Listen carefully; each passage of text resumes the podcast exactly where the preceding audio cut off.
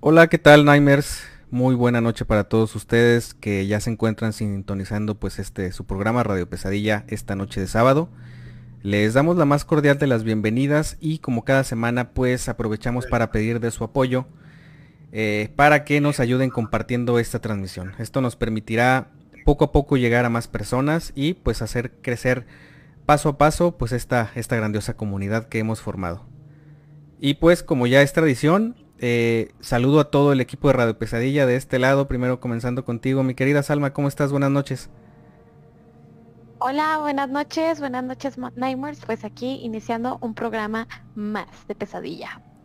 Excelente, qué gusto Salma. Y también hacia la derecha, como ya es tradición en esta mesa, eh, te saludo con gusto mi querido hermano y amigo Oscar, Oscar Hernández, ¿cómo estás? Buenas noches Gus, compañeros y todos los Nightmares, listos para una noche más de Radio Pesadilla. Qué gusto saludarte hermano. Y por acá ya eh, pues también mucho mucho gusto de estar nuevamente compartiendo pues el micrófono, mi querida amiga Ale, Ale Gómez, ¿cómo estás? Hola Gus, buenas noches a todos, bienvenidos al programa, ya estamos aquí listos para comenzar. Perfecto, excelente. Y pues ah, ahora sí que terminando de cerrar el, el, círculo de esta mesa, también te saludo con gusto, mi querido hermano Carlos Vargas, buenas noches, ¿cómo te va? Muy buenas noches, mi querido Gus, ya bastante listos para un nuevo programa. Bienvenidos. Excelente. Y pues como ya es tradición, también como parte de esta nueva y cuarta temporada, eh, les vamos a dejar una recomendación que de por sí sola creo que ya dice bastante y también por ahí se estuvieron al pendiente de pues los banners y las historias que hemos estado subiendo en las redes sociales. Eh, creo que ya, ya saben hacia dónde va dirigido el tema de esta noche, pero la recomendación, sin dar mayor detalle, es la película de El barco fantasma. Una historia bastante, bastante, bastante buena. Eh, yo estoy seguro que si alguien por ahí en casita todavía no la ha visto, pues se va a llevar una grata sorpresa, sobre todo si son gustosos del cine del terror. Por ahí la pueden encontrar, si no mal recuerdo, en HBO Max. Y hasta hace un tiempecito estaba también en Netflix, entonces les aseguro que no van a batallar para encontrarla. Y pues dicho esto, ¿qué les parece compañeros y queridos Nightmares? Si hablamos rápidamente de lo que vamos a platicar a lo largo este, de este tema. Primero que nada, ¿A quién no le causa emoción un viaje o vacacionar? Yo creo que no importa el motivo, ya sea pues que se trate de un viaje de placer o de negocios, simplemente el hecho de tener la capacidad de trasladarse pues a grandes distancias ha sido una de las prioridades pues yo creo que vitales de todos los medios de transporte a lo largo de la historia. Entonces, imagínense, además de la emoción de conocer nuevos lugares y tal vez eh, tener vistas espectaculares, imagínense tener acceso a lujosas piscinas durante su travesía, a salones de belleza, a bibliotecas si son gustosos de la lectura como mi querido Oscar, eh, a las canchas, por ejemplo, de deportes que se puedan practicar al aire, al aire libre, eh, o incluso si son gustosos de la buena música, pues acceso a salones de baile o restaurantes, incluso zonas de juegos para los niños, ¿no? Y bueno, si aún no nos sentimos conformes y emocionados con ello, ¿qué les parece que durante nuestro viaje también tenemos la posibilidad de acceder, perdón, a galerías de arte? Eh, y pues, en este caso pues hospitales por si acaso, ¿no? Incluso una perrera para pues si la mascota no, no, no quiere que, no, no, quieren que se quede en casa o no se quede en otra parte, pues bueno. Eh, todo esto y muchos otros servicios eran parte de lo que ofrecía el grandioso transatlántico RMS Queen Mary. Eh, se trata de una icónica nave de más de 80 mil toneladas que dio servicio por más de 30 años y recorrió el Océano Atlántico más de mil veces. Nightmares, esta noche conoceremos la historia, los misterios y los macabros sucesos que sellaron la reputación de esta nave tan grandiosa. Con ustedes el Queen Mary, uno de los lugares más embrujados del mundo. Con esto comenzamos el capítulo número 3 de la cuarta temporada de Radio Pesadilla.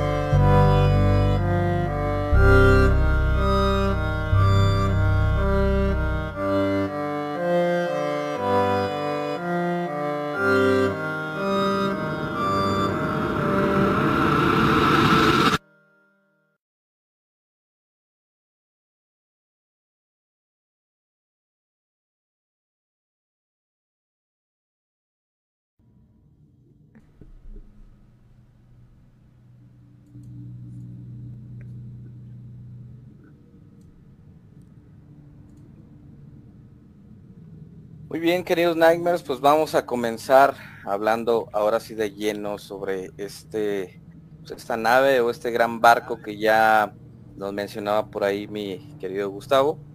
Y pues es el Queen Mary. Y vamos a comenzar con la historia.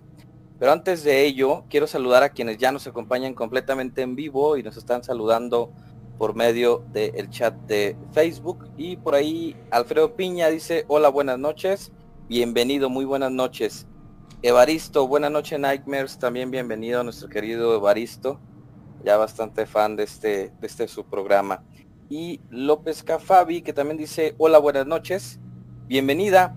Y un gran saludo a mi hermosa esposa que también está escuchando completamente en vivo. Muchísimas gracias. Eh, y pues bueno, arrancamos ahora sí de lleno con este tema.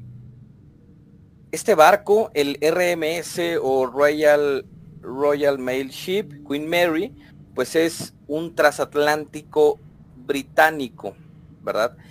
Eh, todos hemos escuchado la palabra transatlántico y es básicamente aquellos barcos tan enormes y tan conocidos que son capaces de cruzar, como su nombre lo dice, pues el océano Atlántico, ¿verdad? Capaces de pues albergar a una gran cantidad de personas y otro tipo de, cargas. Este se construyó o se comenzaba a construir en Escocia en 1929, pero debido a la gran depresión económica, pues fue finalmente lanzado al servicio hasta el 26 de septiembre del 36, ¿verdad? Contaba con 776 camarotes de primera clase, es decir, pues tal cual como si fuera un hotel enorme, pues eh, navegando los mares, pues tenía estas 700, más de 700 habitaciones de primera clase, otras 784 de clase cabina y por último 579 de clase turista, ¿verdad? Ahora sí que cada uno de esos camarotes iba de acuerdo a las necesidades de cierto eh, de cierto tipo de, personas que, lo llegaron a abordar. Tenía 12 cubiertas, de las cuales pues 9 estaban en los niveles inferiores. Y pues bueno, este gran barco realizó pues una ruta por el Océano Atlántico por tres años, hasta que finalmente por ahí en el mes de agosto del 39, con el inicio o el estallido de la Segunda Guerra Mundial, pues bueno, eh, pues realizó su último viaje comercial, ¿verdad? Que iba con rumbo a Nueva York. En esta ocasión transportaba 44 millones de dólares en lingotes de oro. Ojo aquí, es, es una gran cantidad por ahí de, dinero y aparte 2.552 pasajeros, ¿verdad?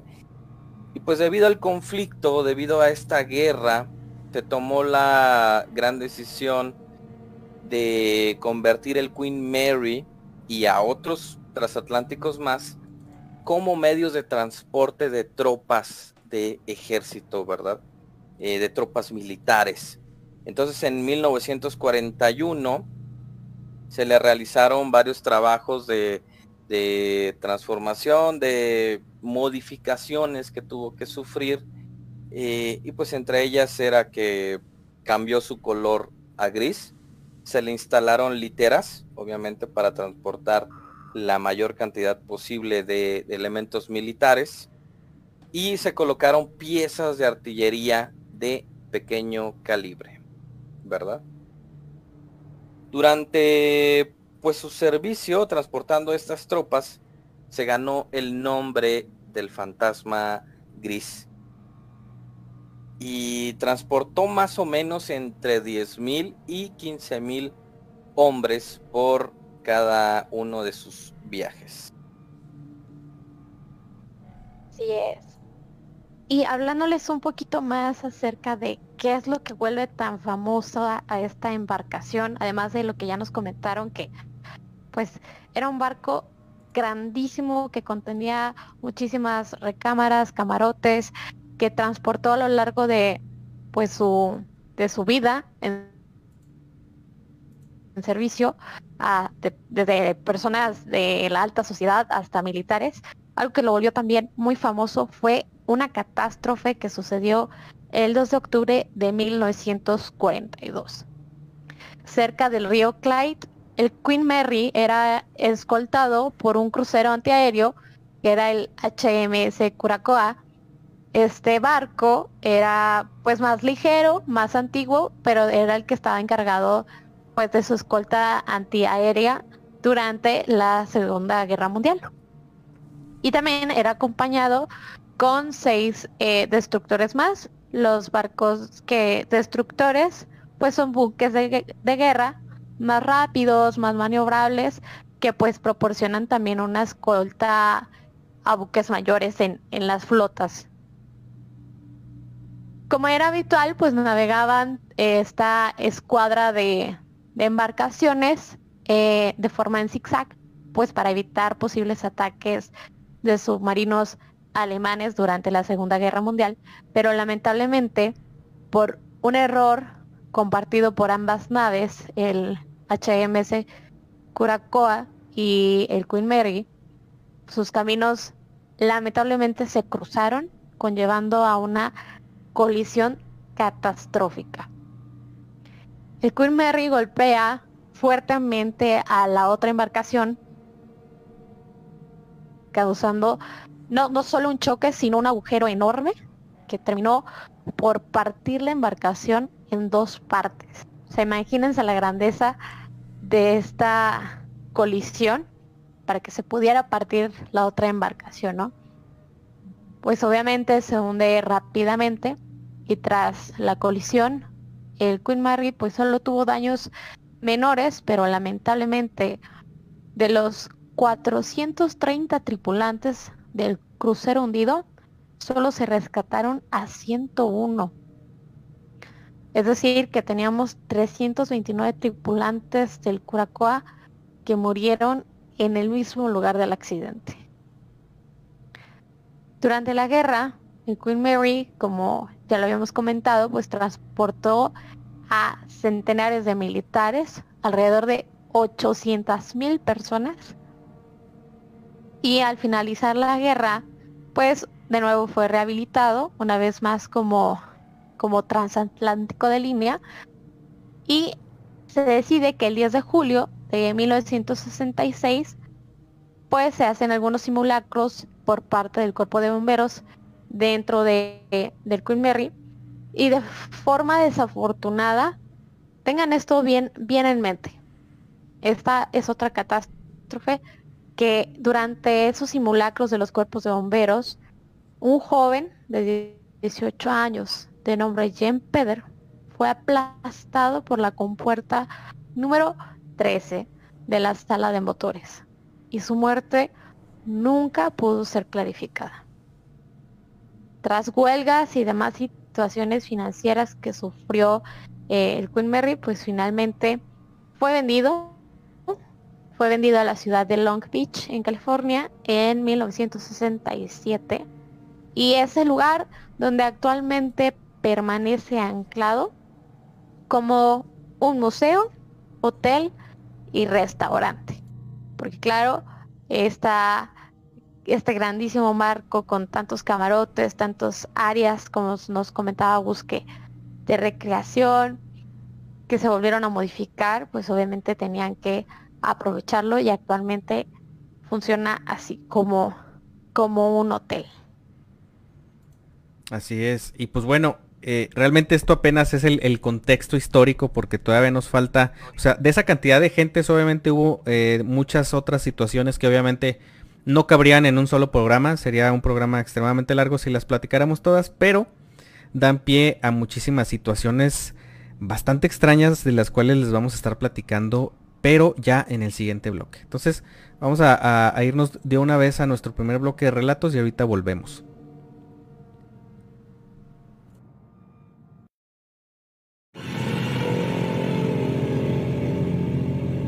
¿Te han contado o te ha pasado algo sobrenatural? Manda tus relatos a nuestro WhatsApp 52 618 145 56 55 o entra en nuestra página web www.radiopesadilla.com. Tus anécdotas serán transmitidas en vivo y serán parte del archivo macabro de Radio Pesadilla.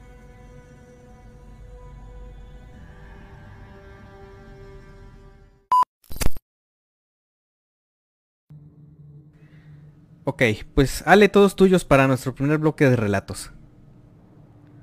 Pues esta noche les tenemos preparados varios relatos que se han juntado por ahí, este, y tenemos en fila para ustedes. Los primeros de este bloque que les vamos a compartir los envía Fabi López. Por ahí, este, van a ser dos eh, relatos que vamos a compartir por parte de ella. Este primero eh, viene eh, adjunto con, ella nos mandó un pequeño videíto que les vamos a compartir el audio del mismo. Y les voy a leer por aquí la, el comentario que nos pone respecto a él, que dice, hola, buenas tardes, es un gusto saludarles nuevamente. Quiero compartirles este video que tomé el día de hoy a mis gatitas. Mi hijo se encontraba hablando por teléfono con su papá en la habitación a mis espaldas. Pero en el segundo, segundo punto 12 de la grabación, yo escucho un susurro. No alcanzo a distinguir qué dice, Estoy segura que yo no hablé en el video, ya que planeaba subirlo a TikTok. Y no me gusta, amigos, aparte de que desde hace semanas vengo batallando con una sinusitis muy fuerte y estoy muy mormada, así que estoy segura que no dije palabra alguna al momento de estar grabando. No sé si tenga que ver el hecho de que a un lado de donde yo estaba parada tomando el video, eh, tengo algunas fotos de algunos familiares fallecidos y una figura de San Miguel Arcángel al que hoy le encendí una veladora en nombre de las benditas ánimas del purgatorio. Les envió una foto. Me gustaría saber qué opinan. ¿Será una psicofonía? Estaré pendiente de, de las transmisiones nuevamente, con favor de Dios. Les envío un entrañable abrazo. Ok, pues ya, ya tenemos por aquí listo el audio. Eh, nada más como pequeña eh, nota. Ah, lo van a escuchar varias veces, eh, ahorita los que ya nos estén sintonizando. Se va a escuchar primero en un audio, digamos, el, tramo recortado con el volumen original. Y se va a escuchar que se repite varias veces ya con el volumen un poquito amplificado para ver si ustedes nos ayudan, Nimers, a descubrir qué es lo que dice este, esta curiosa pues plasmación auditiva que por ahí se generó a través de, esta grabación. Entonces, por ahí les va, ponemos mucha atención a ver qué es lo que podemos entender de, de esta curiosa psicofonía. Le estaba diciendo. Le estaba diciendo. Si vamos a hacer un programa. Un programa. Un programa. Un programa.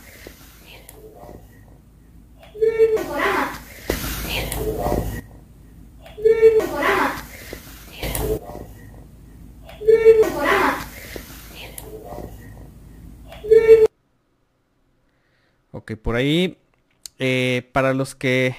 obviamente les voy a platicar un poquito así de forma breve cómo es el, clip de video que ya no tuvimos oportunidad de, ponerlo ahorita. Eh, bueno, igual y si, igual si alcanzamos, pero básicamente ella está grabando un par de gatitos muy bonitos que tiene, eh, me parece que es una, en una silla o en un sillón. Mientras, si no estoy mal, me parece que su hijo está teniendo una llamada con su papá. Eh, eh, se escucha muy claro el audio de, ellos platicando en su conversación, sin ningún eh, detalle, digamos, que genere algo, alguna cuestión extraña. Pero fíjense bien, cuando ella está grabando a sus gatitos, se escucha después de, la voz del pequeño, se escucha como un susurro, como que dijeron algo apenas y soplando aire. y justamente en ese instante, en el video, los gatitos voltean a ver hacia, hacia, hacia el área donde, ah, pues al parecer de donde proviene ese sonido. Ojo aquí.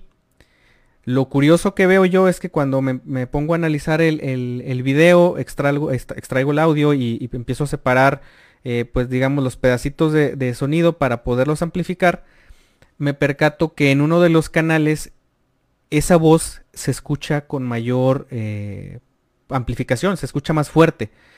Eh, ya los teléfonos actualmente tienen esa, capacidad que cuando grabamos audio muchas veces el sonido se escucha ya digamos binaural hasta cierto punto, al menos en dos canales, izquierdo y derecho. Y eso es lo que sucede con ese, con ese clip. la voz parece provenir como un poco hacia el lado eh, izquierdo de donde se está grabando. Y justamente ahí es a donde voltean los eh, gatitos. Em, les voy a poner rápidamente, creo que por aquí tengo un video que podemos insertar de forma muy rápida, eh, como con, al menos tiene un pequeño texto con el cual a quienes nos estén por ahí viendo en la transmisión en vivo, ya sea por YouTube o desde Facebook, ah, van a tener la facilidad de ver exactamente en el momento en el que dice la, palabra, eh, es el momento en el que se escucha la curiosa psicofonía. Entonces vamos a ver, vamos a ver si se puede, si se puede alcanzar a observar un poquito con mayor eh, detalle y quienes no lo alcanzaron a escuchar, a ver si ahí lo pueden notar.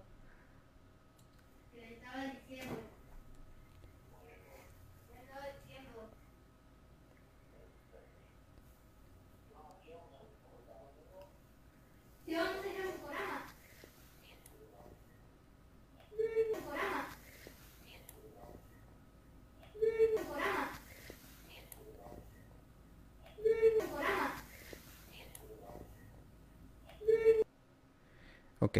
La verdad sí está muy breve el video. Eh, es, un, es, un, video que pues eh, tomamos únicamente un segmento. Y pues lo dejamos a criterio de cada uno. La, verdad, a mí, yo personalmente les puedo decir que a mí me parece extraños esos dos aspectos que les comunico. El, hecho de que volteen hacia un lado los gatitos, justo en ese instante en el que se escucha como un susurro muy, muy, muy tenue. Y lo segundo es eh, que los dos canales están disparejos, o sea que el, sonido proviene de uno de los lados justamente hacia donde voltea el gatito que está en la parte inferior. Entonces, por ahí, no sé, equipo, ¿qué opinan ustedes? Si quieren eh, comentar algo acerca de, este curioso material. No sé por ahí qué alcanzaron a escuchar eh, ustedes. A mí me da la impresión como escuchar que dice mira o gira. Algo así me, me parece. Y, y sí, como comentas, pues, o sea, coincide justo en el momento en que cambian la mirada los gatitos, bueno, especialmente el de abajo, ¿verdad? Ajá. Pero sí coincide justo con el sonido, entonces, no sé, se me hace muy, muy curioso, pues. Así es, entonces, pues bueno, ahí está ese, ese material que siempre agradecemos mucho a, a nuestra Nightmare Fabi porque nos tiene la confianza de mandarnos totalmente así todo lo que logra captar en, en sus eh, en, cuando tiene algún, alguna situación particular y pues bueno, ahora sí que todos en casa tienen la, última palabra. No, no vamos aquí a someter a juicio eh, ninguna de las situaciones de nuestros Nightmares. Cada uno tendrá su criterio, pero pues creo que dejamos muy claro y resaltamos qué es lo que nos parece curioso, ¿no? Pero sí se aprecia como una pequeña palabra, como para llamar la atención. Y, pues también me, me, intriga un poquito la parte de, de quién es esa voz, ¿no? Porque yo creo que es lo que nos deja pensando eh, de dónde proviene o qué es lo que busca. Entonces está, está bastante interesante, ¿no? Así es. Sí. Y bueno, también eh, Fabi nos envía aquí eh, un relato que em, por aquí también de hecho incluye algunas imágenes respecto al mismo. Entonces no sé si por ahí Gus lo tengas preparado para compartirlo. sí, ya lo tenemos por aquí. Ah, Entonces, pues prestemos mucha atención. Va, por ahí va el audio y por ahí estén atentos a su pantalla porque vamos a estar pasando las fotografías que también nos, nos envían. Buenas noches equipo de Radio Pesadilla. Me da mucho gusto saludarles nuevamente. Les acabo de enviar este, hace, unos, unos minutos el, el, video de las de mis gatitas donde se oye donde se oye un susurro y les comentaba que yo encendí una veladora a, las benditas ánimas del purgatorio y recordé que eh, por ahí en diciembre tomé unas fotos que en un momento se las voy a compartir. Es, es mi hijo, en las dos fotos es mi hijo. Las dos fotos son seguiditas, la tomé una detrás de otra, una con zoom y la otra sin zoom. Fue pasada la medianoche del 25 de diciembre. Perdón si se me complica hablar porque no puedo respirar bien y tengo que tomar aire por la boca y de repente me falta el aire. Eh, les comentaba que fue el 25 de diciembre. Después de darnos el abrazo, los niños quisieron salir a jugar afuera, a prender luces de bengala. Y yo tenía temor porque como en todos lados no falta quien este, haga disparos al aire y pues de ahí vienen las balas perdidas y pues luego ocasionan muertes. Y yo, yo me resistía a que los niños salieran, pero era tan, tanta la insistencia que una comadre me dijo, vamos a sacarlos. Y en la calle no había absolutamente nadie, porque ese día llovió. No había gente afuera, aparte que estaba haciendo muchísimo frío, entonces la gente se resguardó dentro de sus casas, la calle estaba vacía, no, no había nadie. Los niños, este, antes de salir de la casa, yo me encomendé a las ánimas del purgatorio. Desde hace un tiempo me volví muy devota de ellas. Y pues les rezo, les, les prendo una veladora. Y, y, ya cuando salimos, este, pues los niños andaban prendiendo sus, sus luces de bengala, todo normal. Y esas fotos las tomé, a mi hijo los separé, lo hice para un lado para tomarle esas fotos. Mis sobrinos y mi comadre estaban a espaldas mío y les comento que hice las, las dos tomas seguidas. En la toma que se ve más cerca, yo aprecio detrás de mi hijo una figura. No le encuentro, eh, ¿cómo les diré? Su cabeza. Solamente, le, solamente veo como si fuera del, del, cuello hacia abajo. De hecho, no se puede ver eh, detrás de esa figura, este, no permite que se vean los cristales del carro en la primer foto sí se ve claramente los cristales del carro que está, que está detrás de la figura. Ustedes por ahí la van a apreciar. Y yo lo atribuyo nuevamente a las ánimas del purgatorio, porque como les comento, yo me encomendé a ellas, nos encomendé antes de salir por, por temor a una bala perdida. Y yo siento que están por ahí cuidando, cuidándonos a, a quienes somos devotos de ellos y, les pedimos y vienen a socorrernos. No sé ustedes qué opinen. Ahí les dejo las dos fotos, cubrí la, la carita de mi hijo, pero se las comparto con mucho gusto y se las mando porque ahorita pues analizando, bueno, comentándoles lo del video, que sale ese, se oye ese susurro, pues junto eso con, con eso que nos pasó en diciembre y, y, yo creo firmemente que tal vez tenga algo que ver con las ánimas del purgatorio. Les envío un, un gran y entrañable saludo y estaré ya pendiente de sus transmisiones. Cuídense mucho y bendiciones. Ok, pues ahí, ahí lo tienen, Nightmares. Eh, fíjense, bueno, nuevamente agradeciendo por ahí a Fabi la, confianza, igual un, abrazo fuerte y bendiciones de, vuelta de parte de todo el equipo. Eh, pues creo que el material es muy claro, francamente no, de momento no se me ocurre qué pudiera hacer, eh, porque cuando se toman dos fotografías eh, de forma consecutiva, ah, sí puede pasar que alguien se atraviese o diferentes situaciones, pero aquí creo yo que es muy extraña la forma en la que la, la sombra, porque yo veo como una especie de silueta, como una sombra oscurecida bastante marcada en ese, en ese circulito rojo. Y lo que me parece muy peculiar es, es justamente que se, se, como que se puede visualizar demasiado claro en contraste con todo lo que está atrás de, pues donde están en la fila de, autos estacionados y demás. Vamos a, hacerle un proceso posteriormente, ya una vez que finalicemos la transmisión de esta noche, para tratar de hacer un poquito eh, mayor el contraste entre la luz y, las sombras de la fotografía para ver qué, qué podemos encontrar en esa, en esa imagen. Pero no sé, Carlos, ¿tú qué opinas acerca de, este material? Fíjate que está muy interesante. Sobre todo, bueno, como mencionas, cuando tomas una fotografía consecutiva y, y en sí cualquier fotografía te das cuenta cuando alguien se atraviesa, ¿no? O por lo general cuando hay mucha gente en la calle eh, dices, caray, va a salir alguien allá atrás porque pues está pasando mucha gente. Sí. Estos son días de que las personas están dentro de sus casas con su familia. Realmente, yo por ejemplo aquí en la ciudad de, Durango, yo ya veo medio raro que se salga la gente. O sea, ya casi no sale. Entonces, eh, salir en medio de la noche, eh, tomarles un par de fotografías consecutivas indica que una con flash y una sin flash eh, pues en una fracción de segundo aparece esta figura, ¿no? Pudiese ser eh, algo de lo que ella comenta a quien se encomendó precisamente antes de salir.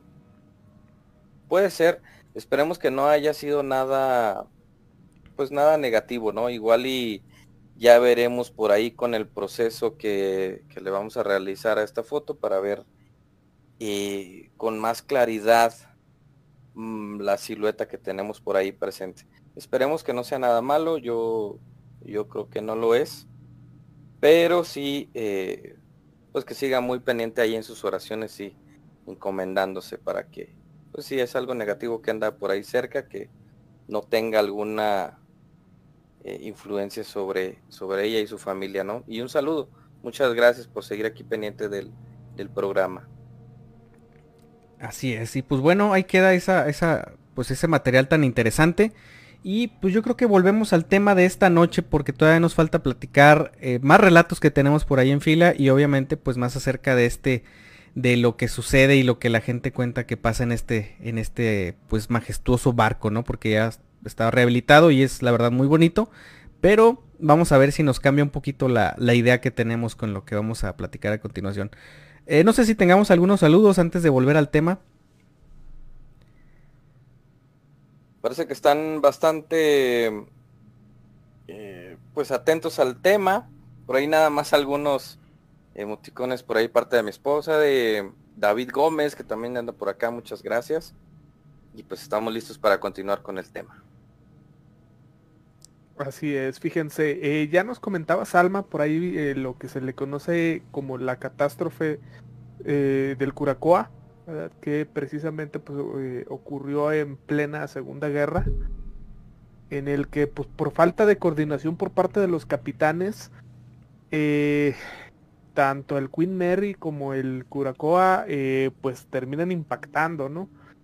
¿Y cómo estuvo la situación? Bueno, básicamente el, em, el Queen Mary iba a ser un barco de escolta, porque eh, si bien era un barco eh, pues militar, eh, su potencia de fuego en realidad la traía el Curacoa. Entonces, la, al ser un barco, digamos, más, pues más centrado en la batalla, era mucho más pesado que el Queen Mary, por lo tanto, pues tenían que hacerse ciertas maniobras, ¿no? Navales ahí, este, porque pues también los estaban cazando los submarinos. Entonces, para evitar no ser presa de los submarinos, el Curacoa tenía que ir, pues básicamente en zigzag, ¿verdad? Para evitar, eh, pues ser blanco, ¿no? De tiro de los misiles. Pero, eh, como les comentaba, por ser más pesado que el Queen Mary, no pudo realmente llevar a cabo esta acción porque pues entonces el Queen Mary se iba a ir y, pues no iba a estar protegiendo nada, ¿no? Entonces, ¿qué fue lo que hizo el Curacoa? Pues básicamente eh, empezó a navegar en línea recta ciertos tramos, como para tratar de emparejársele, este, no quedar muy, muy alejados, ¿verdad? Pero, pues digamos que todas estas maniobras eh, se las tienen que comunicar al otro capitán, ¿no? Del otro barco, se supone que son aliados y para evitar accidentes, pues tienen que estar coordinados, cosa que ninguno de los dos capitanes hizo. Eh, o en realidad sí hicieron, pero pues llegó el cambio de turno en el Queen Mary y el capitán de turno al hacer el relevo a este con su compañero no le dio las órdenes este ni la situación con el Curacoa. Entonces pues él sin saber cómo estaba la situación eh, no se percató de que ya estaban a una distancia pues realmente cerca un barco del otro y eh, pues terminaron impactando, ¿no? Eh, como comentaba Salma, pues el, el Curacoa terminó siendo partido por la mitad, sobrevivieron muy pocas personas, pero lo más grave del asunto fue no, no en sí el choque, ¿verdad? Porque pues sí, o sea, partir un barco a la mitad no es cualquier cosa, ¿no?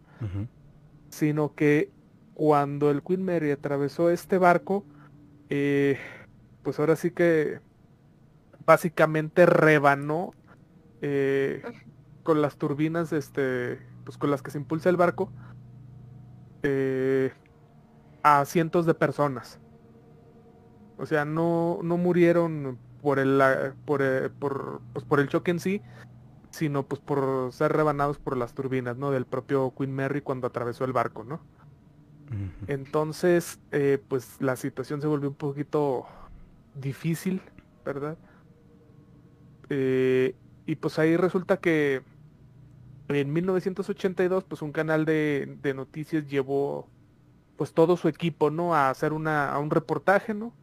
Precisamente sobre eh, el lugar donde había, pues, eh, había, había, estado la tragedia, no exactamente en el punto exacto del océano, donde chocaron estos dos barcos. Y según se cuenta, pues por el audio que recogieron, ¿verdad? Se escuchan gritos tenues, se escuchan voces, se escucha, pues ahora sí que un montón de ruido que originalmente pues no existían durante la grabación, ¿no? O sea, las personas que estuvieron ahí grabando, pues ellos no, no escucharon nada, sino hasta que después que empezaron a revisar el material se percataron de que en ese preciso momento pues se escuchaba, ¿no? Todo este tipo de, de, gritos, de lamentos, de súplicas, ¿verdad? De todos los que creen ellos que son pues las personas que fallecieron en este accidente.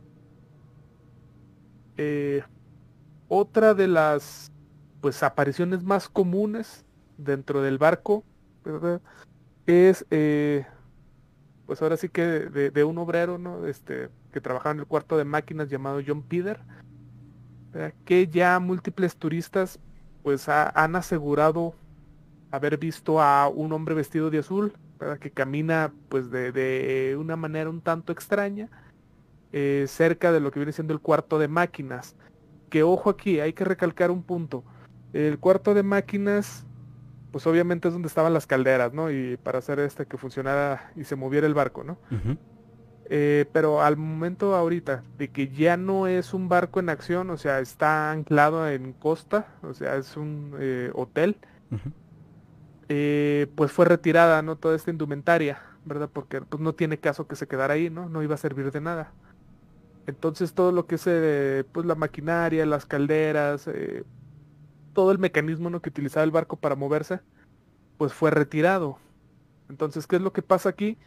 Que eh, hay varias personas que aseguran no solo haber visto a esta persona caminando eh, dentro del cuarto de máquinas, porque ojo aquí también, el barco actualmente es un, es un lugar turístico, ¿no? Por su misma historia que tiene, o sea, actualmente está abierto al público, o sea, puedes hacer tu reservación, este, y ir y incluso te dan un recorrido por el dentro del barco, este, te cuentan obviamente todas estas historias, pero eh, también te dejan pues explorar, ¿no? Un poquito a, tu gusto, este, obviamente siempre pues, eh, pues cuidándote, ¿no? Este, seguir las, las reglas del, del barco, porque pues a fin de cuentas pues sigue siendo propiedad privada, ¿no? No puedes hacer lo que se te da tu gana, ¿no? Pero pues la, al menos la, zona de máquinas, este, la cubierta y ciertas áreas del barco, pues eh, tú puedes este, eh, recorrerlas libremente, ¿no? Sí. Eh, en esta zona, pues les decía que hay varias personas que han visto a esta persona llamada John Peter, que si bien no ha hecho nada grave, ¿verdad? De, sí es curioso, que, hay gente que siente su presencia, hay gente que siente como que esta persona los va siguiendo mientras ellos van pues explorando el lugar. Eh, han escuchado las pisadas, eh, algunos otros como les comentaba pues han visto pasar a, esta persona vestida de azul. Eh, nadie lo ha podido captar realmente bien en cámara, pero pues todos los que pasan por ahí saben que, que por ahí anda. Y hay personas que terminan con ciertas manchas como de, grasa, ¿no? De aceite. Que eh, no sería raro, digo, es una sala de máquinas, este, tendría que estar así, pero como les comentaba hace rato, ya fueron eliminadas toda esta maquinaria, entonces no hay forma de que haya pues grasa, ¿no? O aceite por ahí fresca. O sea, lo poco que queda pues ya está seco, ¿no? De, tantos años que no se ha renovado. Como para que todavía eh, quede porque uno puede decir, bueno, es que a lo mejor estas personas pasaron y goteó, ¿no? De alguna, de alguna parte, ¿no? El, aceite. Eh, pero pues no, no hay forma realmente de que, de que se manchen con aceite en el lugar. Y eh, dato curioso también, que muchas otras personas este, que han salido ahí manchadas con aceite, pues esta mancha tiene forma como de dedos, ¿no? Así como cuando te embarras así con eh, la mano con, pues, con aceite, ¿no? Y, tratas de limpiarte en algo, pues ya ven cómo quedan ah. las líneas, ¿no? Marcadas. Sí, muy características. Este, huellas dactilares, ¿no? Prácticamente. Pues no tanto como huellas, pero pero sí se ve, pues, eh, como es la mano? Líneas alargadas. Como dedos. que, ajá, como dedos, así que, embarras en algún lado, ¿no? Así que, que arrastras. Este, no sabe nadie de dónde proviene, o sea, simplemente están paseando por ahí y de repente como que sienten algo y cuando se dan cuenta pues ya están manchados, ¿no? Con esto. Este, ahí son pues algunas de las apariciones pues de este sujeto llamado John Peter.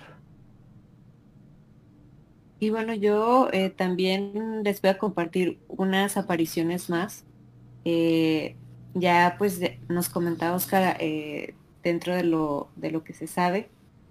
otra de las experiencias que se han compartido acerca de la aparición de este hombre ha sido pues en este mismo lugar sin embargo, pues ahora quien, quien la vivió fue uno de los guardias nocturnos junto con pues el perro que se encargaba también de estar eh, acompañándolo, ¿verdad? Eh, durante una de las noches de, guardia. Ellos, bueno, pues hacen un recorrido eh, nocturno como suele ser de, rutina, pero precisamente en esta puerta número 13, que es donde ya habíamos hablado acerca de estos acontecimientos, el perro comienza a gruñir y eh, tiene ciertas, em, cierto comportamiento que eh, empieza a mostrarse algo nervioso, mientras que, bueno, em, se queda como mirando hacia el costado de precisamente la compuerta. Claro que eh, esto es un comportamiento extraño en el perro, entonces llama la atención, ¿verdad? También de, del guardia en esa noche. Y después de esto eh, se comenta que el guardia empieza a escuchar unos golpes que están eh, justamente en el metal que está junto a la compuerta. Estos golpes realmente los describe como agresivos y eh, claro que posteriormente a esto fue una razón suficiente para que pues ambos huyeran de ahí, ¿verdad? Este, hacia otras cubiertas en la parte superior precisamente pues por este acontecimiento que claro, probablemente si a cualquiera de nosotros nos pasara, eh, igualmente nos, nos habríamos eh, pues al menos alterado un poco de saber pues qué es qué sucedió ahí, ¿no? Em, por otro lado, también otra de las eh, anécdotas conocidas de este lugar y precisamente de este de esta aparición en particular es que existía eh, un guía turístico que estaba caminando igualmente por el pasillo de las máquinas y aunque ya conocía precisamente pues el lugar porque ya había estado trabajando durante meses ahí, eh, ella comenta que se empieza a sentir incómoda y esto eh, a diferencia de las otras ocasiones en que había estado en el lugar es la primera vez que le pasaba ella comentaba que se empezaba a sentir como si la observara. Entonces, sí eh, dice que, o sea, cruza la, la, compuerta, que es esta compuerta número 13 que ya hemos comentado, y hubo algo extraño que hizo que la motivara para mirar hacia atrás. Aparentemente, eh, de acuerdo a lo que se dice que ella vio, es que al momento de girar, sí pudo ver como una especie de figura que era, por decirlo de cierta forma, como transparente o, o translúcida, o sea, podía ver algo a través de ella, y que eh, fue algo que fue bastante breve, o sea, voltea, la ve y posteriormente desaparece.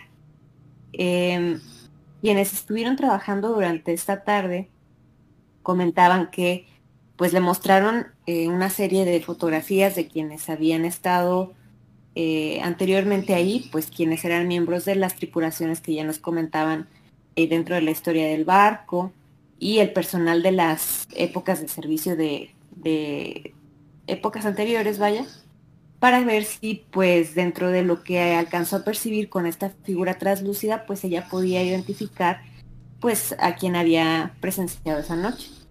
Y eh, unos minutos ya después de estar viendo las fotos, al final sí alcanza a, a, distinguir a un joven que se parecía a quien había visto en esta figura en particular. Y precisamente se trataba de la fotografía de John Peder, eh, Peter, que eh, es de quien hemos hasta estado hablando. Y bueno, pues este es uno de los casos particulares que pues sí se hizo la identificación como tal eh, ya de una forma más directa de, esta aparición.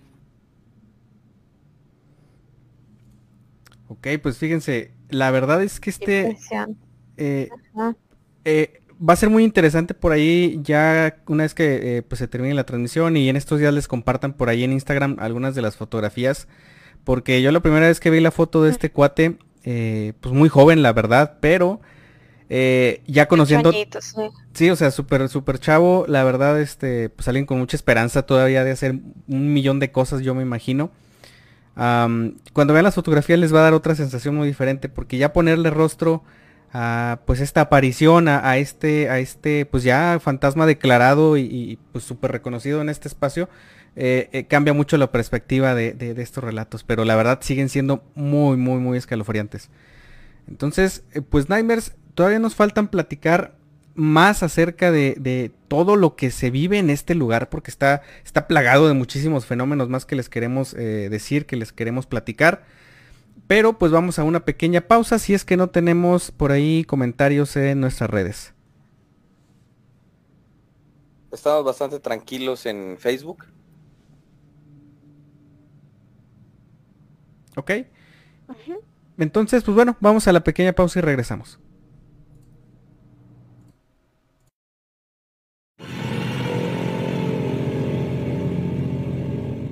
Nightmare, te invitamos finalizando este programa a que nos busques y nos sigas en nuestras redes sociales, TikTok e Instagram. Complementa la experiencia espeluznante con todo el material exclusivo que tenemos para ti.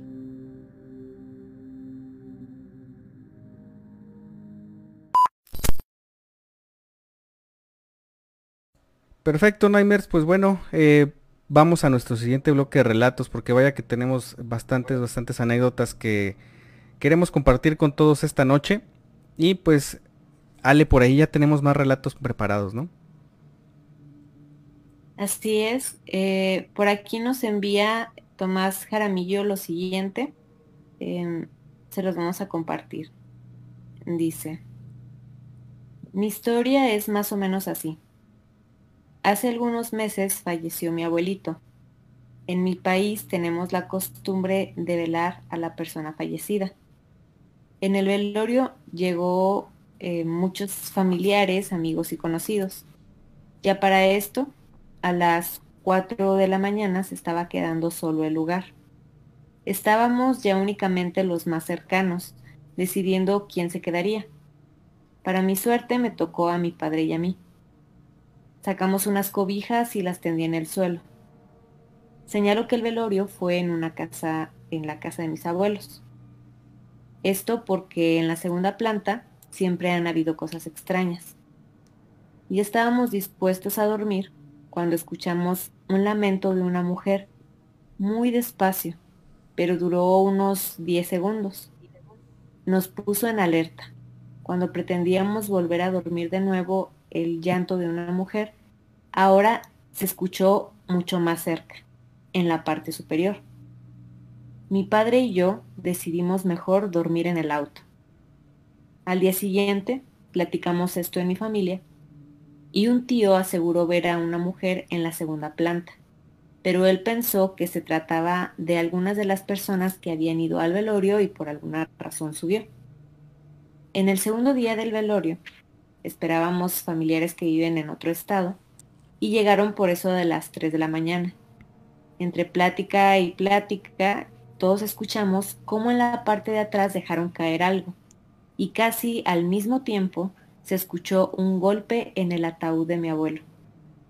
La verdad es que sí nos espantamos un buen, así que decidimos salir un poco a la calle. Gracias por leer mi historia.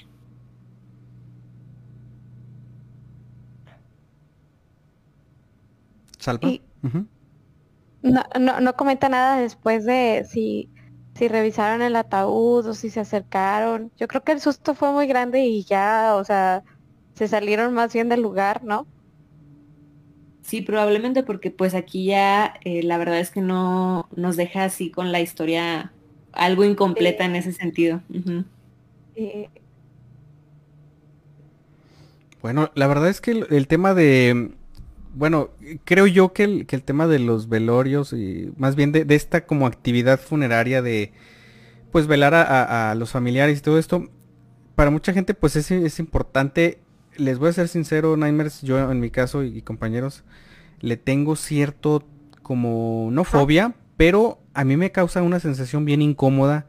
Eh, he estado presente pues en, muchos, en muchos funerales, lamentablemente, pues creo que es natural, es parte de la vida, pero eh, siempre tengo una sensación extraña. A mí siempre me dejan sensaciones, y no, no hablo de la tristeza en sí, sino de un tema como de, de extrañedad, ajá, o sea, una, una, una, un feeling muy curioso. No sé si es en parte por la, la, la, mala suerte que me cargo de que siempre termino o escuchando cosas o viendo cosas, o, si sea meramente por, por eh, una cuestión ya más personal, eh, por ahí que tengo bloqueada, ¿no? Algún trauma o algo. Pero, em, aún así yo creo que hay cosas que ya cruzan la línea de lo normal, eh, de, lo que se espera de, uno de estos pues momentos tan íntimos.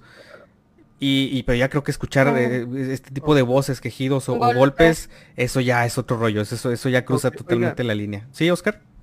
Va, va, va. Mejor este, Ale, si puedes leer la otra historia que mandó, ¿verdad? Porque eh, cuenta eh, otra historia que pasó, pero en la misma ubicación, digo, para tener un poquito más amplio el panorama, porque no es tanto el velorio, yo creo que más bien es la ubicación. Ah, es la, la, vivienda. Ok. Ajá, el lugar. A ver, dale. Ok, aquí va la siguiente historia. Les traigo otra historia. En casa de mis abuelos siempre han ocurrido historias extrañas y paranormales. Hace ya aproximadamente dos décadas, mi abuelita cayó en cama debido a una embolia, debido a que no se podía mover ella sola, y considerando que mis tíos y mi papá trabajan, se decidió contratar enfermeras para su cuidado las 24 horas. Los turnos eran de 12 por 12 con descanso los fines de semana. Después de que pasaran varias enfermeras, por fin se quedaron dos, una de día y otra de noche.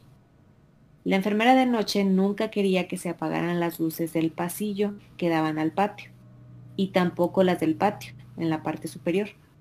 Pero nunca prestamos atención porque lo decía, hasta una noche donde precisamente, platicando de terror, mi padre le dice, ¿por qué usted no quiere que se apaguen las luces? Ella contesta, contesta con una voz dudosa de decirlo, porque en las noches, cuando se apagan las luces y apenas se ve un poco, en el área de lavado, que está al descubierto, llega algo como un bulto, una sombra, y se para sobre el lavadero. Se escucha su sonido cuando llega y cuando se va. La descripción que ella daba era de una figura amorfa, oscura, pero grande y pesada. Parte de mi familia no le creyó, pero tanto mi padre, mi madre y un servidor sí le creímos, pues han pasado tantas cosas que, bueno, esas después las platico. Después de un tiempo, esta enfermera se fue debido a que después escuchaba que subían las escaleras y no era nadie. Ese extraño ser también fue visto por una prima de mi padre, su hijo solía trabajar en esas empresas que pasan por ellos a las 4 de la mañana y en una ocasión lo acompañó al autobús y de regreso, pasando por la casa de mis abuelos, vio salir un bulto negro, algo sin forma a gran velocidad. Cabe señalar que esto salió de un árbol muy frondoso que se encuentra fuera de la casa. Ella como pudo corrió e incluso el perrito que iba con ella salió huyendo. ¿Qué podría haber sido? Creo que nunca lo sabremos, pero de algo es cierto. Quien se queda en la noche en la casa suele escuchar extraños aleteos y paso. Y entonces como, como ya nos comentaba Oscar, o sea, es el contexto del lugar que ya está cargado más de energía, han sucedido más cosas paranormales y lo interesante es que ya hay más testigos, o sea, hasta una persona que trabajaba ahí decidió irse porque la espantó la situación o este los primos más familiares y ahora todo esto que están todos juntos durante el velorio es como que pues ya tiene historia, ya está muy cargado de energía o de una situación que que pues estaría interesante investigar. No sé cómo vean ustedes. Está curioso el lugar. Y no sabemos realmente qué, pues que hay tampoco alrededor, ¿no? Sí. Eh, lo, que me impacta un poquito es eh, que dicen que, es algo amorfo, ¿no? Porque todos ven, eh, o los que han llegado a ver algo, pues generalmente una sombra, ¿no? no, no tanto sombra, sino, o sea, algo oscuro, ¿verdad? Pero que más bien no tiene forma.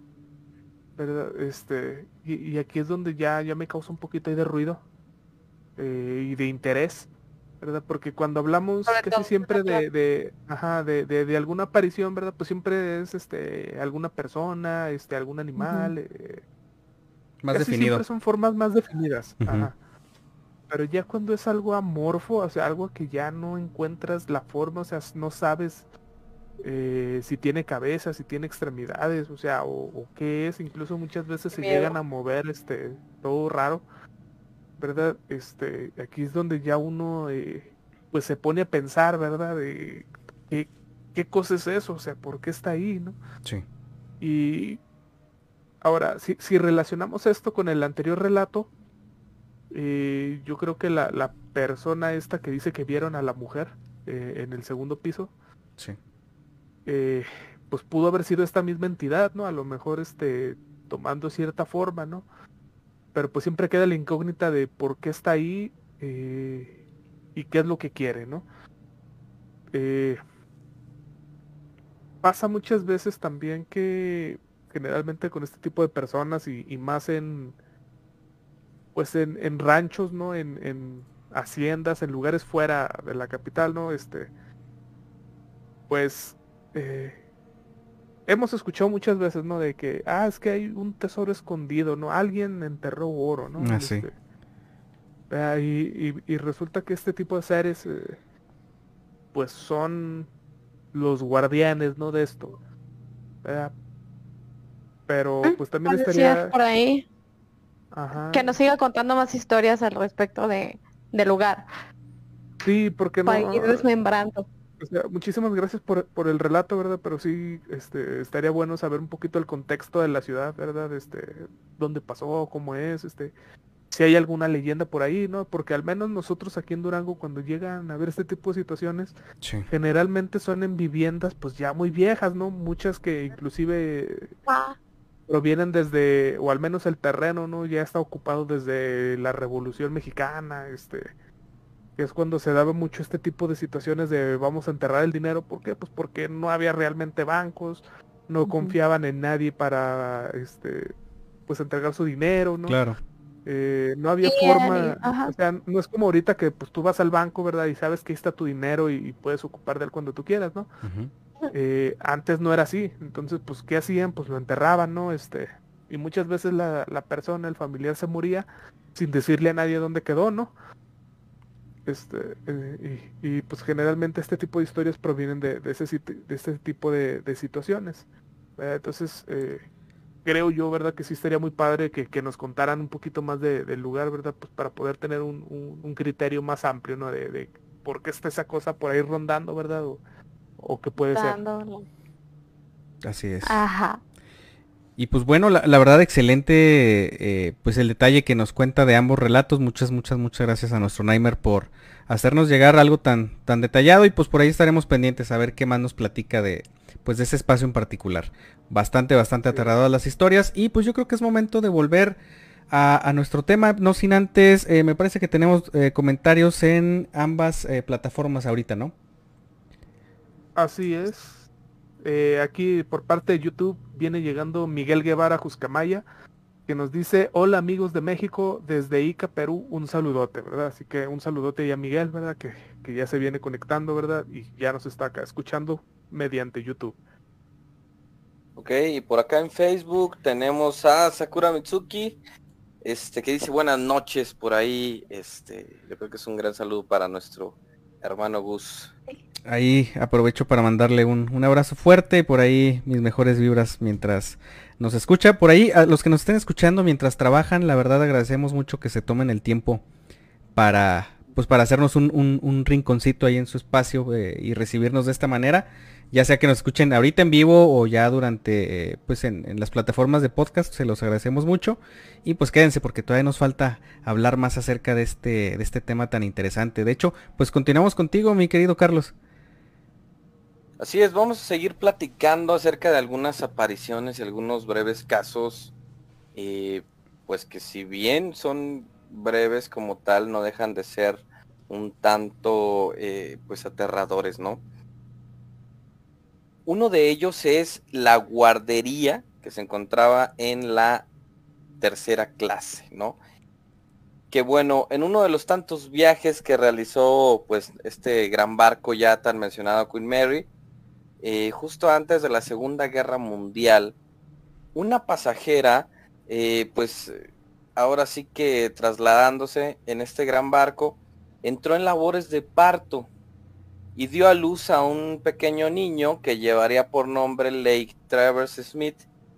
Y bueno, la realidad es que todo iba bastante bien durante las primeras horas de labor, pero más tarde cuando ya nace este pequeño y es llevado a los uneros, eh, que estaban precisamente en la guardería, falleció.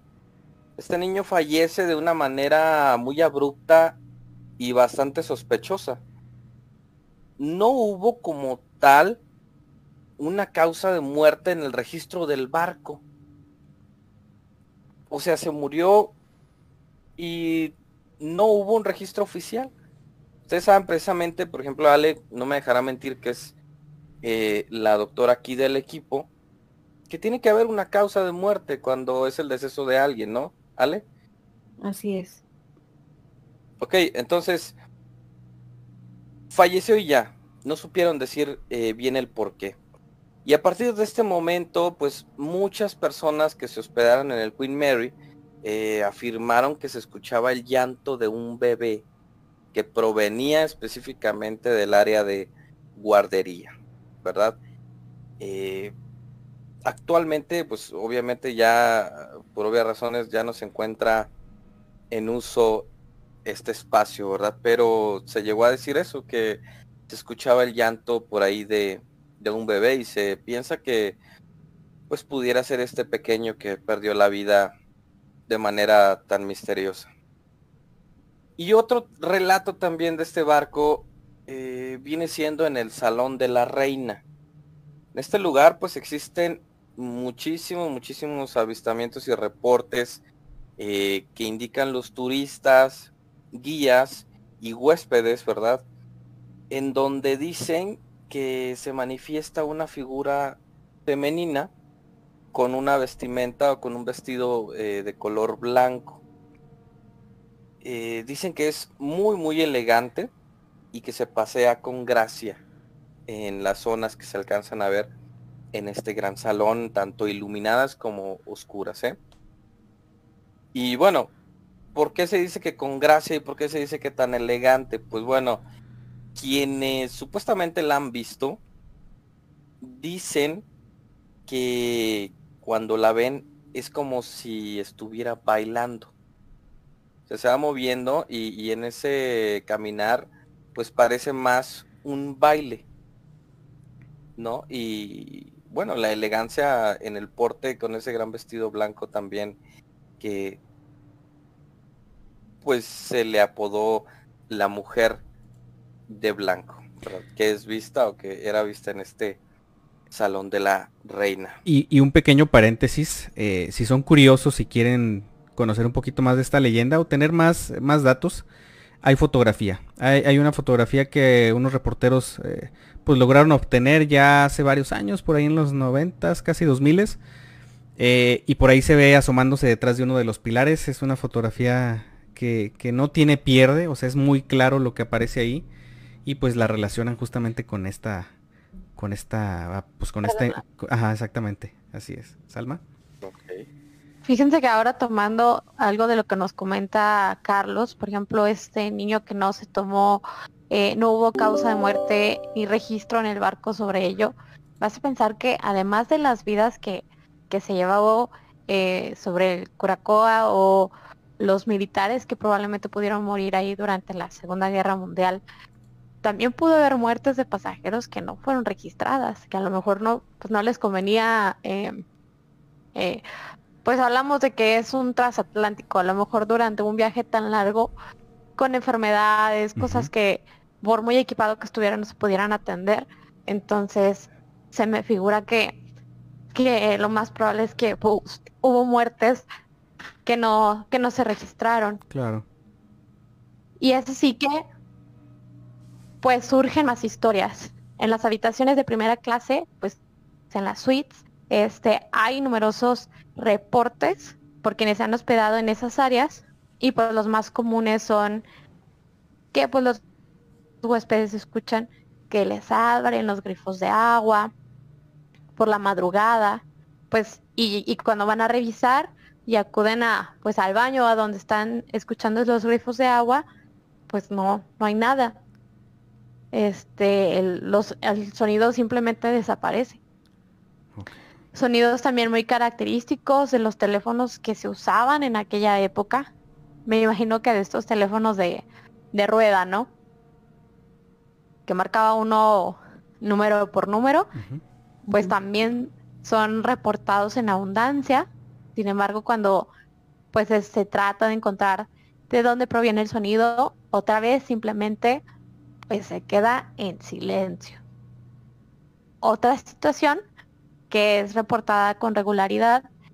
Y decimos con regularidad porque recuerden que pues ahorita el, barco en California funciona como un hotel.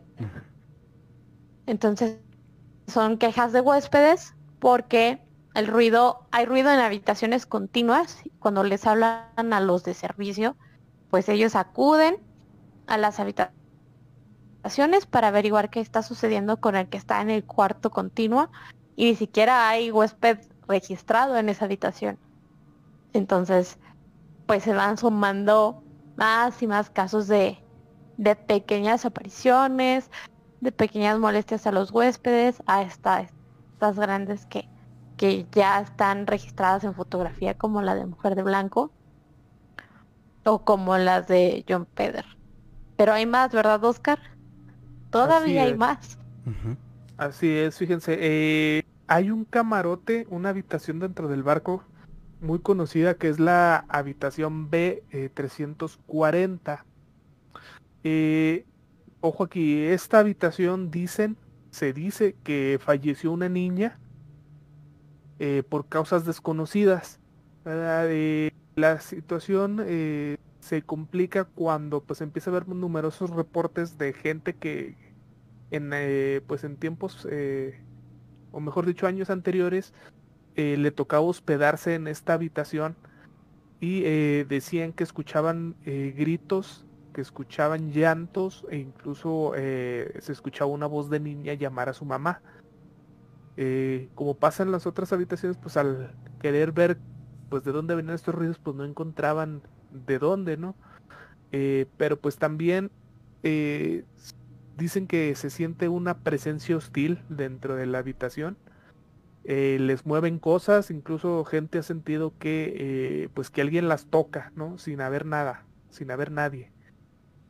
Eh, la situación en esta habitación, pues digamos que se volvió pues tan complicada que actualmente esta habitación está clausurada. Incluso le quitaron el número este, para que la gente no encuentre la habitación. Eh, entonces eh, los pues los pasajeros del barco, ¿verdad? Que pues obviamente ya conociendo la leyenda buscan esta habitación pues para a ver si, si sienten algo, si ven algo, este, si lo captan en cámara o lo que sea. pues se topan eh, con que la habitación está totalmente cerrada, incluso la, cerradura la cambiaron pues, para que no pudieran abrirla tan fácil. Eh, no tiene número la habitación, entonces si, o sea, no es difícil encontrarla, ¿no? Porque pues simplemente es seguir la numeración de los cuartos, ¿no? Pero pues si no estás buscando en eso, este simplemente tú puedes pasarla de largo y, ni, te das cuenta que ahí estaba, ¿no? Este, digo, ya si vas con la intención de buscarla, pues si la encuentras. Eh, hay gente que eh, ha, documentado, de hecho, estar estando afuera de la habitación, eh, obviamente sin poder entrar porque pues está clausurada, se logra escuchar pequeños llantos, o sea, estando afuera de la habitación, o sea, sin, haber entrado, se escuchan por las rendijitas que tiene como que alguien llora dentro. Uy. Eh, pues por ahí mucha gente pues trata como de identificar estos llantos como que no, pues es el mismo chirrido del banco, del barco, ¿no? Este, eh, el mismo metal del, del, casco, este, buscan ahí explicaciones, ¿no? Pero eh, todos concuerdan en que se siente una presencia extraña, ¿verdad? Este, y si gustan buscar ahí en YouTube, o sea, pueden encontrar fácilmente varios eh, videos donde pues precisamente estando ahí en la habitación este o afuera este se logran escuchar ciertos ruidos este pues de llantos no este las psicofonías no ajá psicofonías de llantos verdad que se da muy frecuentemente en este camarote. Eh, estos solo son algunos de pues de todos los fenómenos no que se han llegado a reportar o sea lo que viene siendo el Queen's Mary en total pues son 55 manifestaciones, ojo, distintas. Wow. Y perfectamente identificables. O sea, aquí hablamos eh, de unos pocos, o sea, faltan muchísimas otras que se han dado pues en eh, lo que viene siendo en la... ¿cómo se Pues donde está el timón del barco, ¿verdad? En la cabina de navegación, este, en la proa, en la popa, este, diversos cuartos, como ya habíamos dicho en la sala de máquinas, incluso hasta en las piscinas se han visto ciertas sombras. En la cocina también hay, hay fenómenos en la raros. Cocina, Así es, que, bueno, pues como decíamos, o sea, es un barco que viene desde la Segunda Guerra, o sea, ya sea, tiene muchísimos años. Sí. Eh, ha traído varias desgracias ahí, por lo que pues ha habido muerte encima del barco.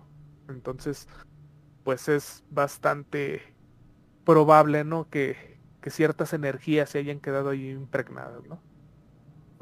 Así Entonces aquí la pregunta para ustedes muchachos y también para todos los Nightmares, eh, si atreverían a hospedarse un par de noches en este barco. Ok. Buena pregunta. No un par, pero tal vez una sí. Ándale. no, no, abusemos de nuestra suerte. por la piscina. que abusar. que fíjense, ya que haces esa pregunta, pasa un dato curioso que es muy interesante. Eh, actualmente el Queen Mary tiene en la parte superior de, digamos en la parte más alta de, la proa, eh, donde estaba justo en la parte de donde estaba la zona de los capitanes del control de, la nave. En la parte de arriba tiene habilitada una pequeña eh, radioestación, pues es digamos de aficionados, en la cual si ustedes pues agendan, pueden ir y transmitir creo que de 15 a 30 minutos un radio show, obviamente previamente aprobado eh, en una banda obviamente que, es civil, pero eh, pues imagínense, eh, Radio Pesadilla transmitiendo desde el Queen Mary sería algo bastante, bastante emocionante. Entonces yo creo que yo iría nomás a transmitir y luego ya fuga, porque sí está, está pesado este lugar, está, está muy pesado este lugar. Que, ojo aquí, también hay gente que ha reportado, obviamente que cuando despierta, o sea, como ya habíamos diciendo, o sea, es un hotel, ¿no? Actualmente es un hotel. Este, eh, deja cosas en su habitación en cierto lado, ¿no? Y cuando amanece, eh, pues ya están en otro lado completamente diferente, ¿verdad? Eh, ya están en el piso, este... Y pues está curioso porque pues no o sea, hay ventanas pero no se pueden abrir, o sea, no hay circulación de aire, así como que dijeras tanto, ¿no? Pues el aire lo movió. O sea, es imposible que el aire pueda mover algo dentro de los cuartos. y también cosas que por ejemplo O sea, que es imposible moverse sin, sin alguien que lo haya agarrado, ¿no? Sí, Este, claro. Porque a lo mejor le pusieron algo encima, este, o lo guardaron dentro de un cajón. Es este, pesado, ¿no? Sí, sí, sí, no, o sea, cosas que tienen dentro de los cajones, este, o, o dentro de las propias maletas cuando despiertan. O sea, ya están afuera, tiradas en el piso, o sea, situaciones así muy, muy complejas, ¿no? O sea, Sí. Entonces, Entonces- mejor en vez de una noche, un día. De día para probablemente despertar no, no haya sucedido nada distinto. Sí. tal vez sea más Irnos con saludable. el mínimo riesgo. y contestando a la pregunta que les hice yo, yo sí, a mí sí me darían ganas, la verdad, de, de pasar, este, al menos una nochecita ahí en el hotel, Ajá. este, porque pues a final de cuentas sigue siendo un hotel turístico, ¿no? Y se aprovechan de esto para hacer ciertos espectáculos y ciertos recorridos ahí. Sí, sí, sí. este, Y es muy bonito, es muy Ajá. bonito. Sí. Padre. ¿Tú, Ale? Yo, yo creo que también sí me animaba. A lo, obviamente sola y esas cosas, ¿no? Es un lugar turístico, como dice Oscar, y yo creo que está padre la experiencia. Yo me imagino. Ok, pues por ahí queda abierta esa pregunta para nuestros Nightmares, ya sea que nos escuchen a- pues ahorita en vivo o ya posteriormente en, en- en el podcast. Eh, háganos un comentario en redes sociales o donde quieran y díganos, yo sí me quedo a dormir o yo no me quedo a dormir en el Queen Mary, ni aunque me paguen. Y pues yo creo que para irnos ya a nuestro último bloque de relatos, eh, tenemos ya por ahí algunos comentarios extras, me parece que en Facebook, ¿no? Eh, me parece que sí, ¿verdad Carlos? Así es, por aquí viene llegando Berenice Gurrola que dice, hola, hola, tarde pero sin sueño. No te preocupes, muy buenas Saluditos. noches y recuerden a los que siguen escuchando que al terminar la transmisión pueden darse una vuelta a Spotify, a YouTube y a las demás plataformas donde tenemos por ahí nuestros eh, podcasts. Arturo Ibarra dice, hola, buenas noches, bienvenido. Arturo, buenas noches. Y López Cafabi que dice, alguna vez miré una investigación que hicieron en el Queen Mary y se había reportado el avistamiento de una niña en el área de la alberca que dejaba sus huellas de pies mojados en el piso, Mm, pero no cierto. recuerdo si pudieron saber quién era esa niña. Sí, de hecho está por ahí que bueno que platica esa ese fíjense, es, es otra de las de los avistamientos que ocurren ahí. Ah, ahorita ya para estas fechas está está cerrada la parte de la de la piscina, precisamente porque es un poquito inseguro eh, pues dejar que la gente la use, obviamente no está en uso, pero eh, está identificada una niña que se ahogó. Tiene tiene nombre y apellido esa esa Oh. esa aparición. O- Sí, sí, sí, tiene nombre y apellido, además de otras cosas que pasan también ahí en la alberca y en la zona como de saunas. Pero bueno, ya poco a poquito les iremos platicando, eh, si ustedes quieren, en, en- a lo mejor en historias, en Instagram o en TikTok, incluso en Facebook, algunos otros relatos para ir complementando, porque la verdad es que son muchísimos, son muchísimas las situaciones que ocurren aquí y pues estaría interesante posteriormente pues, subirles algunos videos con, con material, o sea, tanto de las psicofonías como de las fotos que se han logrado eh, pues tomar y revelar en las cuales pues aparecen extras, ¿no? Pasajeros extra, digámoslo así. Ujú. Ok. Excelente. Entonces, pues bueno, vamos a hacer nuestra última pausa ya para ir al bloque de cierre de relatos y regresamos.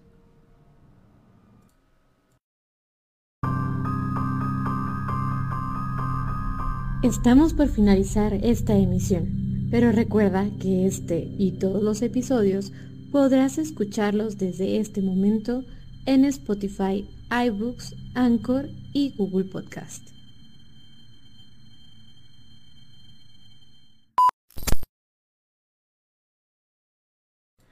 Pues Nightmares, ahora sí vamos con nuestro tercer y último bloque de relatos. Ale, estamos listos para sentir más escalofríos todavía.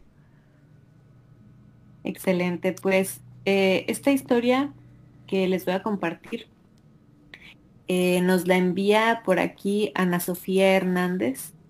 Está eh, un poquito larga, entonces probablemente sea ya de las últimas que les compartamos en la noche. Pongan ahí mucha atención. Hola, esta historia me la contó mi hermano. Él asegura haber visto una persona en nuestro cuarto pero estoy segura que no era una persona, ya que nos habían dejado solos. Prosigo. Un día, nuestros padres salieron a una fiesta. A mí me dejaron a cargo de mis dos hermanos pequeños. En ese entonces tenía ocho y mis dos hermanos tenían seis y cinco años. Nos dejaron solos alrededor de las cinco de la tarde.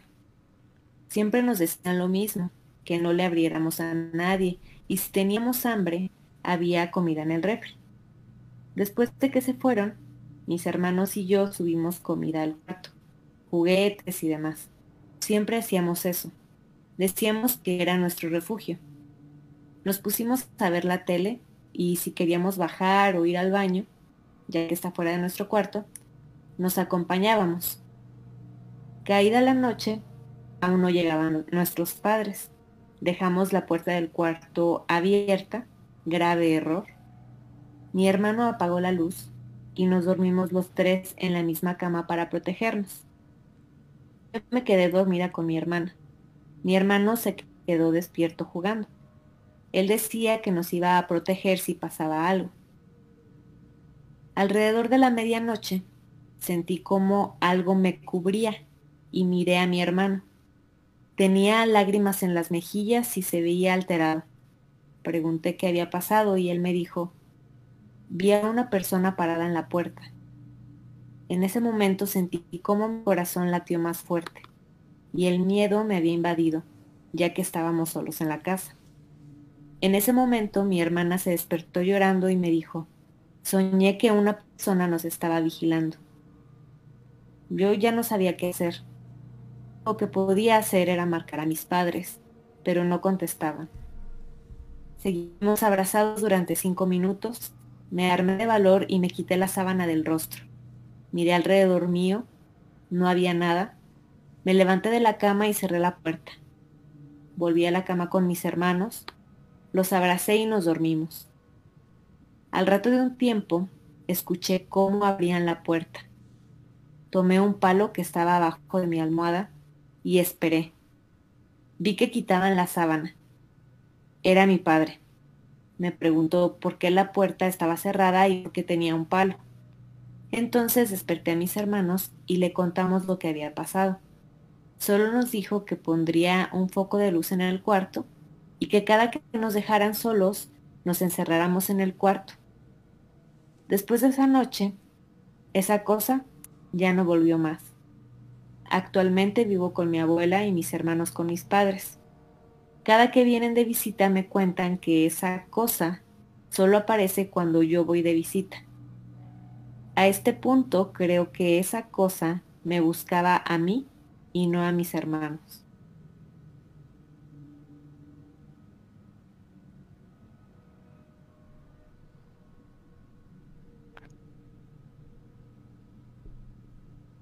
Qué, qué miedo. me quedé pensando. Me parece bien, bello, sí, me parece bien bello que su idea desde un principio fue, nos dormimos los tres juntos para protegernos, me imagino en el sentido más bien normal, físico, de si entra alguien o, o algo así, ¿no? Pero pues entró alguien, nada más que no vivo, entonces ahí estuvo el detalle. Y y su hermano, o sea, qué, impresión verlo que estaba llorando, que estaba alterado y luego saber todo lo que había sucedido, pues está bien impactante no estar con sus papás. Normalmente uno corre o a taparse con la cobija o con los hermanos que están en ese momento o los papás, pero pues estaban todos en la misma situación, entonces sí estaba algo perturbador, ¿no? No, tremendo. Y la verdad es que me deja pensando en qué tipo de entidad eh, es la que pues presenciaron y confrontaron ahí. Eh, no creo que sea, eh, lo hemos platicado aquí muchas veces, hay entidades que son como residuales, que pues andan en lo suyo, simplemente como que se cruza su frecuencia con lo que podemos ver y, los vemos y obviamente claro que dan miedo y claro que asustan, pero ya cuando las entidades tienen conciencia y, a veces como que pues te siguen o te persiguen o te intentan abrumar, actúan, de cierta manera, obviamente ya esas, esas entidades no son para nada positivas, obviamente no, no es normal, no es lo natural y, vaya qué miedo, qué experiencia para, para ellos, ¿eh? ¿eh? Algo imposible de olvidar, francamente. Sí. Y por acá creo que tenemos un comentario que justamente se relaciona con, con eso, eh, mi querido Carlos. Dice por ahí David que esa cosa le recordó al payaso eso. Mm. Ok. Ok, pues ahí lo tenemos. Recordemos siempre que la realidad supera la ficción, ¿no? De acuerdo. Y nada más por ahí como consejo, eh,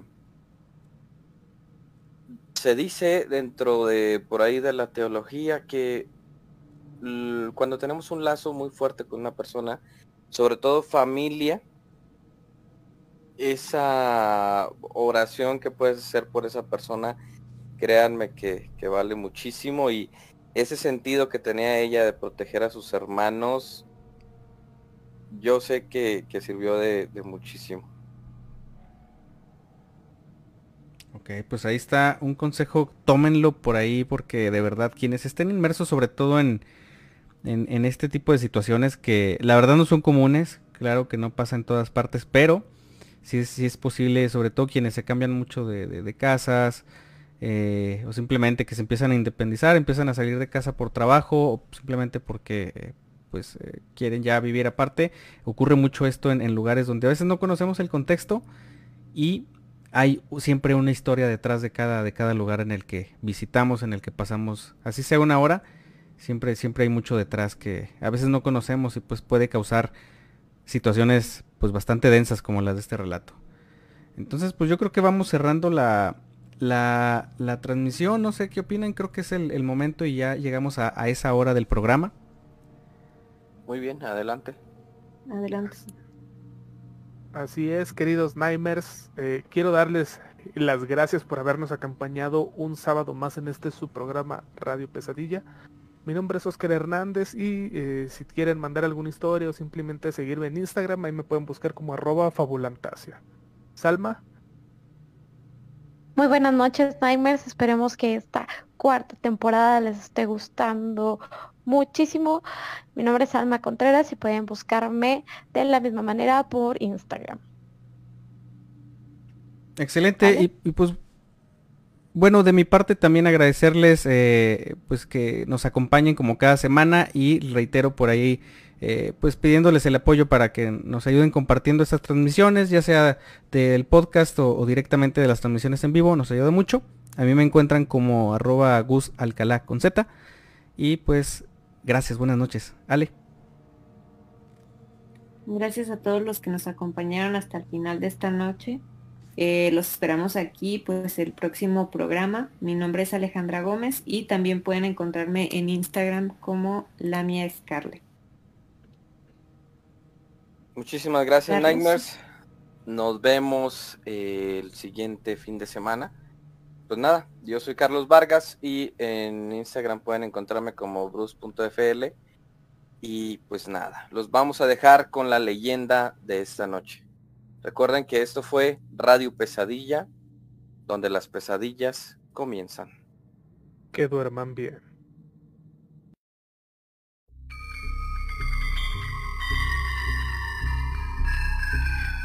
Una leyenda para antes de dormir.